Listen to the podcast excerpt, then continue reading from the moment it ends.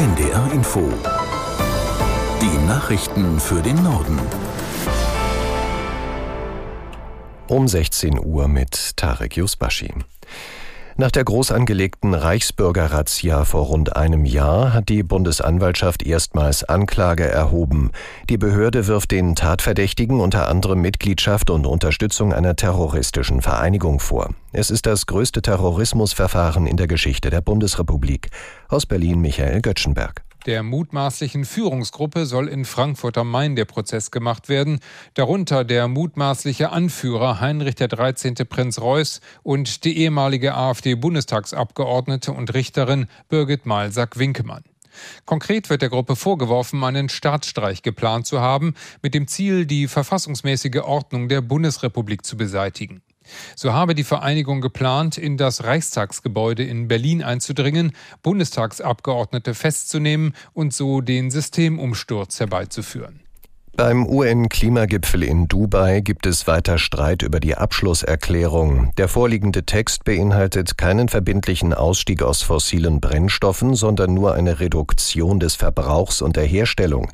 Daran gibt es viel Kritik, unter anderem aus der EU und den USA. Aus Dubai Werner Eckert mit den Einzelheiten. Die ölexportierenden Staaten haben jetzt das große Fass aufgemacht und äh, sagen, wir stimmen da gar nichts zu. Das sind die einzigen, die zufrieden sind mit dem derzeitigen Textentwurf der Konferenzpräsidentschaft, in dem eben drin steht, äh, wenn ihr mögt, könnt ihr ein bisschen was tun, wenn ihr nicht mögt, dann lasst es halt. Es ist ein sehr wenig ambitionierter Entwurf und deswegen sind die Europäer, aber auch die Amerikaner, die Australier und sehr viele ärmere Staaten vehement dagegen.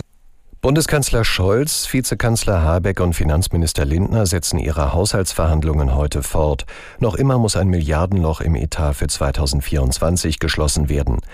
Gibt es keine Einigung, wirkt sich das auch auf Strompreise aus. Die Übertragungsnetzbetreiber wollen wissen, ob der Bund einen Zuschuss zu den Netzentgelten gibt. Aus Berlin Philipp Prost. Mit den Netzentgelten werden die Stromnetze in Deutschland finanziert und ausgebaut. Die Kosten werden auf die Verbraucher umgelegt. Aktuell machen sie etwa ein Fünftel der Stromkosten aus.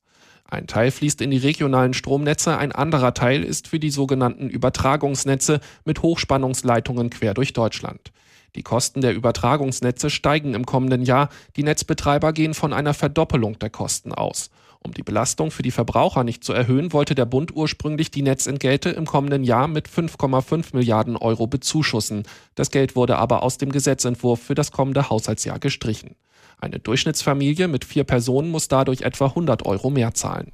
Seit dem Überfall der Hamas auf Israel häufen sich auch an deutschen Hochschulen die antisemitischen Vorfälle.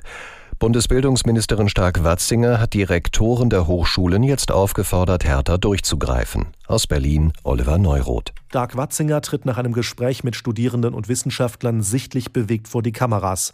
Sie nennt es unerträglich, dass der Antisemitismus an Hochschulen mehr und nicht weniger wird. Stark-Watzinger berichtet von Fällen, wie Studierende an Unis öffentlich ihre Sympathie für die islamistische Terrorgruppe Hamas bekunden und jüdische Studierende angefeindet werden. Für Judenhass darf an deutschen Hochschulen kein Platz sein, sagt die Ministerin, und sie fordert die Leitungen der Hochschulen dazu auf, konsequenter einzuschreiten. Nötig sind aus Sicht Stark-Watzingers Anlaufstellen für jüdische Studierende.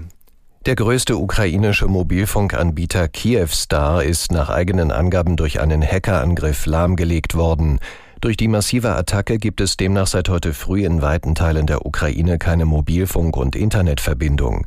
Innenminister Klimenko sprach von einem großflächigen Ausfall. Kyivstar hat 24 Millionen Nutzer.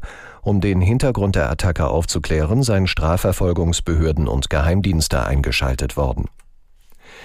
Das Filmfestival Berlinale bekommt eine neue Leitung. Die frühere Chefin des London Filmfestivals, Trisha Tuttle, wechselt an die Spitze der Berliner Filmfestspiele. Das gab Kulturstaatsministerin Roth bekannt.